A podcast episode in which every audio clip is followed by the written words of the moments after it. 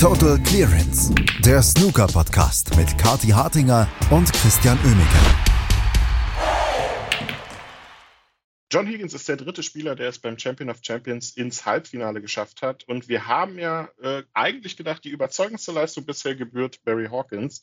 Das hat der Schotte gestern mal eben pulverisiert. Und da müssen wir sagen, herzlichen Glückwunsch, Kati, denn die hat die verstreute Magie in Bolton von John Higgins vorhergesagt. Guten Morgen, Kathi. Guten Morgen, Christian. Ja, ein blindes Huhn, wie man so schön sagt. Ähm, ja, es war doch mal wieder Zeit für so einen John Higgins Magieanfall, wo er plötzlich ähm, beginnt, Snooker zu spielen, wie noch nie jemand Snooker gespielt hat, außer ihm selbst. Und gestern war ein guter Tag dafür, war dann am Nachmittag ein schlechter Tag für Chris Wakelin. Das war's, aber erstmal das äh, Wichtigste vorab, Ehre wem Ehre gebührt. Herzlichen Glückwunsch zum Geburtstag, liebe Kati. Schön, dass du hier bei Total Clearance dabei bist und uns mit so viel Freude bereicherst. Deswegen bleib wie du bist, bleib gesund. Herzlichen Glückwunsch, alles Gute. Oh, das ist ja total lieb, Christian. Oh, vielen Dank. Ja, also ich freue mich auch, meinen Geburtstagsmorgen hier direkt mit einem Podcast mit dir zu starten. ja, und äh, ich muss sagen, das beste Geburtstagsgeschenk hast du ja dann anscheinend gestern Abend bekommen, wie ich so deinen äh, Tweet mit Danke, John äh, interpretiere. Ja, durchaus, weil diese ganze Problematik mit Ding Junhui, der als Six Reds Weltmeister doch noch nachgerückt ist in dieses Turnier dank Ronnie O'Sullivan, die hat sich dann dank John Higgins wirklich wieder ähm, relativiert. Denn Ding Junhui war dann doch recht schnell wieder aus dem Turnier draußen, hatte aber am Nachmittag noch für ein super Match gesorgt. Also insgesamt ähm, hätte das für mich jetzt nicht besser laufen können. Es hätte auch für John Higgins nicht besser laufen können und das fing ja im Prinzip schon äh, genauso an am Nachmittag. Ich meine, dass Chris Wakelin hier als Shootout-Sieger im Turnier war, hat ja eigentlich gestern kaum einer mitbekommen. Ich schon, Christian. Ich habe mich gefreut, so. weil Shootout ist ein wichtiges Turnier und der Chris Wakelin war da wesentlich verdienter als andere Leute am gestrigen Nachmittag. Und äh, ja, es war dann doch recht schnell wieder vorbei und so richtig ja, durfte der Chris Wakelin nicht mitspielen. Ah, also ich meine, die Punkte zusammengenommen, die er so geholt hat, hätten jetzt nicht unbedingt für einen einzelnen Frame gereicht. Und so ist er dann auch mit 0 zu 4 nach Hause gegangen. John Higgins hat da unantastbar gespielt, ohne sich jetzt wahnsinnig zu überarbeiten. Ich meine, ein 70er Break im ersten Frame, aber ansonsten hat er jetzt auch nicht mit Century Breaks um sich geworfen oder so, aber er war einfach, und ich meine, wer John Higgins schon mal gesehen hat, in, in ähnlicher Form, der weiß das, der war unantastbar gestern. Unantastbar ist immer so ein, so ein Wort, aber es hatte äh, zumindest am Abend gegen Ding Junhui dann schon so ein bisschen was von dieser äh, Players Championship Magie, die er vor ein paar Jahren mal hatte, wo er durch das Turnier ge ist. Äh, aber wir müssen natürlich erstmal über das zweite Nachmittagsmatch reden, denn das war geachtet der, der Leistungen der anderen Spieler das bisher beste Match des Turniers. Auch wenn, tut mir leid, Kati, Ding Junui beteiligt war. Aber dieses Match gestern Nachmittag war hervorragend und dabei sah es bis Mitte des vierten Frames alles andere als danach aus. Ja, also das Match muss man feiern von Anfang bis Ende. Also da, also da, also da wäre man ja doof. Also bei allen Meinungen gegenüber Ding Junhui, also das war einfach ein fantastisches Match. Ähm, und es fing fantastisch an für Ding Junhui. Zhang Anda durfte erstmal eigentlich nicht mitspielen. Äh, fast noch weniger als Chris Wakelin, wenn man die Punkte in den ersten drei Frames zusammennimmt, die er so geholt hat. Ähm, Ding Junhui wie die Feuerwehr, als wollte er beweisen, warum er doch vielleicht in dieses Turnier gehört. Naja, das, hat, das ist ihm nicht geglückt, aber ein 74er Break ist ihm geglückt im ersten Frame. Ähm, dann im, im, zweiten Frame eine 65, im dritten eine 100. Also zack, zack, zack. Es äh, ging ohne Unterlass in Richtung von Ding Junhui zu dem Zeitpunkt. Und der Zhang Anda, ja, den hatte man da fast schon ein bisschen abgeschrieben. Oder ich meine, wenn der Ding Junhui mit 3-0 einfach schon führt und es war dann nicht nur 3-0, sondern 3-0 plus, na, da kommst du dann gleich dazu, na, dann hat man schon das Schlimmste befürchtet aus Sicht von Zhang Anda. Ja, es war nicht nur 3-0, sondern er lag 60 zu 4 auch bereits im vierten Frame vorne, als äh, er die Roten nicht entwickeln konnte, das Break beenden musste und Zhang An da ihm tatsächlich peu à peu diesen Frame noch stahl. Ding Junhui schaffte es einfach nicht über die Ziellinie in dem Frame und auf einmal war Zhang An da da. Und das, obwohl auch im nächsten Frame Ding Junhui wieder auf dem Weg zum äh, Sieg war, wieder es nicht ausnutzte. Eine 66 war es diesmal. Und dann passierte etwas, was ich im Snooker wirklich selten gesehen habe. Wir reden oft über die besten Breaks aller Zeiten. Äh, Alex Higgins Clearance wird, äh, wird da gerne genannt. Auch Ronnie O'Sullivans eine äh, Clearance bei der, bei der Weltmeisterschaft, die da auch wirklich phänomenal gut war. Aber diese 58er Clearance gestern von Zhang Anda, die gehört da mitgenannt, wenn man um die, äh, um, um die besten Breaks, die jetzt keine Centuries, keine Maximums und so weiter sind, redet das war unglaublich. äh, unglaublich, was er da ausgepackt hat. Ich meine, an dem Punkt im Match und dann hattest du eigentlich in Frame 4 schon verloren und holst dir den noch. Und dann hattest du eigentlich in Frame 5 auch schon wieder verloren. Und dann fängst du an, diese Clearance zu spielen. Und es war so, es war so unmöglich irgendwie. Es erschien so unwahrscheinlich. Und er lochte Ball um Ball um Ball. Und dann ist es tatsächlich passiert. Also Zhang Anda, der mords gejetlaggt sein musste, also ich fühle das immer noch nach, ähm, und, und der so viel erlebt hatte auch und dann mit diesem Fokus und dieser Konzentration diese Clearance zu spielen, ja, also unvergleichlich wirklich. Gut, und er hat es dann ja auch weitergetrieben, eine 51 zum Ausgleich und hatte dann auch im letzten Frame durchaus die Chance, diesen zu holen hat dann Pink vergeben äh, und ja, es entbrannte dann ein kurzes Safety-Duell noch um Pink. Und Ding Junhui lochte dann Pink und Schwarz und gewann dieses Match am Ende dann doch noch auf Schwarz. Genutzt hat sie ihm am Ende wenig, wenn man auf das Abendergebnis äh, gucken, werden wir gleich noch äh, drüber zu sprechen, äh, drauf zu sprechen kommen. Aber wir können sagen, also so wie Zhang An da im Moment spielt, das ist kein One-Hit-Wonder, glaube ich. Nee, das ist eher einer der Favoriten für die UK Championship, kann man sagen. Ähm, ja, Ding Junhui, ich meine, das hat ihm jetzt in Sachen Prestige nicht viel gebracht, aber in Sachen Bankkonto natürlich schon, wenn wir mal ehrlich sind. Also das ist äh, sehr gut gelaufen für ihn. Ähm, ich hätte es dem Janga dann natürlich gegönnt nach der Aufholjagd. Also Wahnsinn. Und man muss ja schon sagen, äh, ich habe auch ein paar Meinungen gelesen auf Twitter von wegen, boah, Janganda, sollst du überhaupt antreten beim Champion of Champions? Ähm, du bist gerade zu Hause, hast, hast in China ein Turnier gewonnen äh, könntest du jetzt mit der Familie feiern oder eine Woche Urlaub machen oder so, spielst du jetzt wirklich das Champion of Champions mit ich glaube, die meisten Snooker-Profis würden dann nicht zweimal überlegen, sondern sich da anmelden und in den nächsten Flieger steigen. Und so hat er es ja auch gemacht. Und ich war dann doch sehr froh zu lesen ähm, von seiner Managerin von, von Vic, von Vic Snooker Academy, ähm, dass er doch auch es geschafft hat zu feiern, seinen Titel zwischendurch, bevor er dann los musste.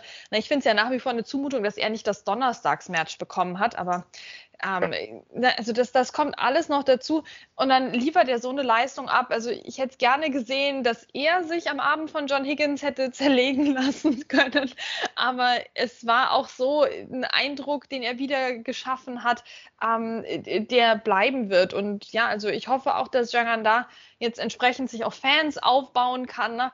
ähm, und dass wir den alle auch auf dem Zettel haben ab jetzt. Das hat er, glaube ich, wirklich. Also mich hat er auf jeden Fall als Fan gewonnen. Der ist einfach so unfassbar sympathisch und ich werde die, die Bilder, glaube ich, eine Weile nicht vergessen, wie unfassbar deplatziert er bei der Siegerehrung wirkte äh, in, äh, in, in Taijin, ohne dass ich ihm da jetzt äh, zu nahe trete, aber das war wirklich herrlich niedlich.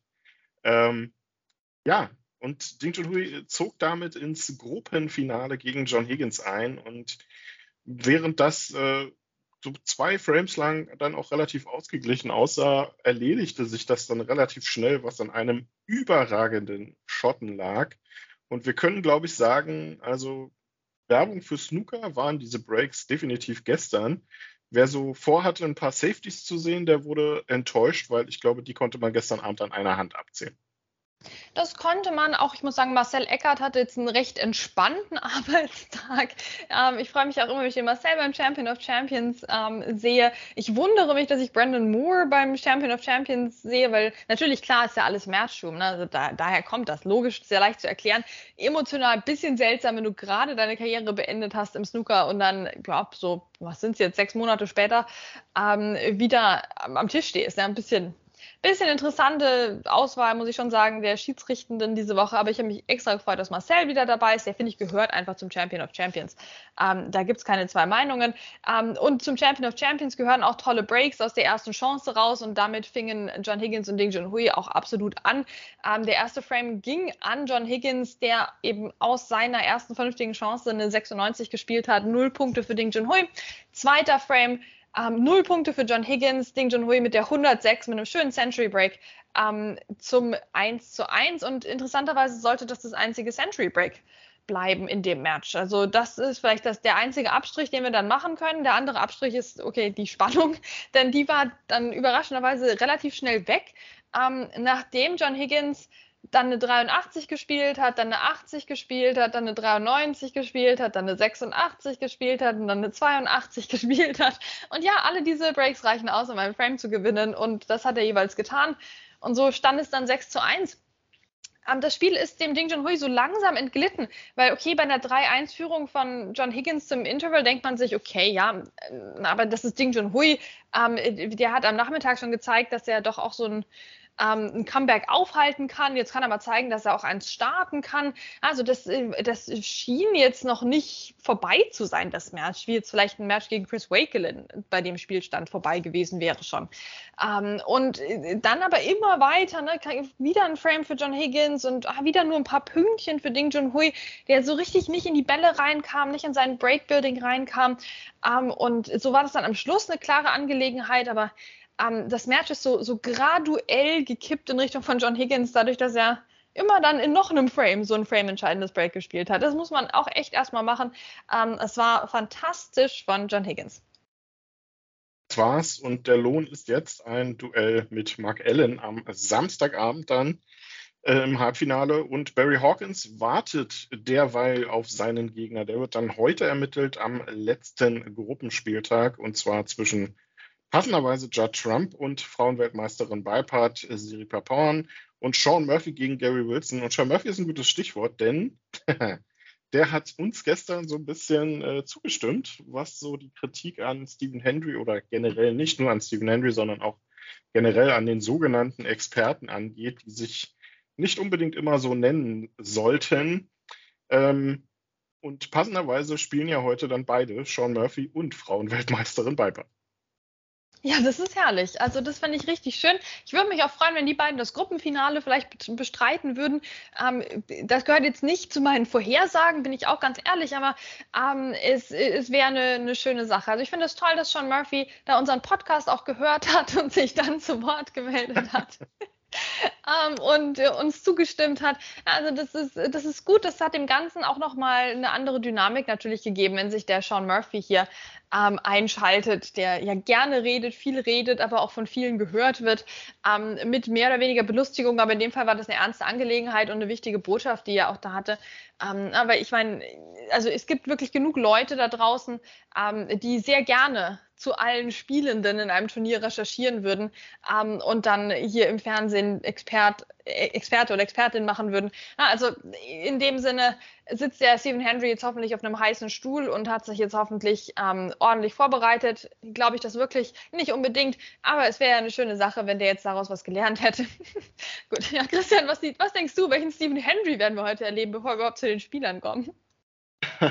ja, ich bin zumindest gespannt, was er äh, dazu sagt, denn äh, Judd Trump gegen Beifahrt um 14 Uhr und danach dann Sean Murphy, sein Kritiker gegen Gary Wilson. Also wird sehr interessant und wir werden natürlich auch darüber reden morgen, äh, wenn wir über den letzten Gruppentag in Bolton sprechen beim Champion of Champions. Der letzte Halbfinalist wird gesucht und dann kennen wir die letzten vier Spieler. Aber was wir bis jetzt auch sagen können, auch wenn es mit dem Empfang des Turniers manchmal ein bisschen schwierig ist. Gestern Abend gab es, glaube ich, die ersten zwei Stunden oder anderthalb Stunden keinen Ton. Ähm, da hat man nur Bild gesehen. Äh, es ist alles ein bisschen holprig, aber das Turnier macht Spaß. Das Turnier macht Spaß und das hat jetzt auch wieder Fahrt aufgenommen. Ich war jetzt nicht so der Fan von Tag 2, bin ich auch ganz ehrlich. Ähm, aber jetzt äh, ist wieder eine neue Dynamik drin und heute bin ich total gespannt, wie das laufen wird, eben auch mit der Frauenweltmeisterin.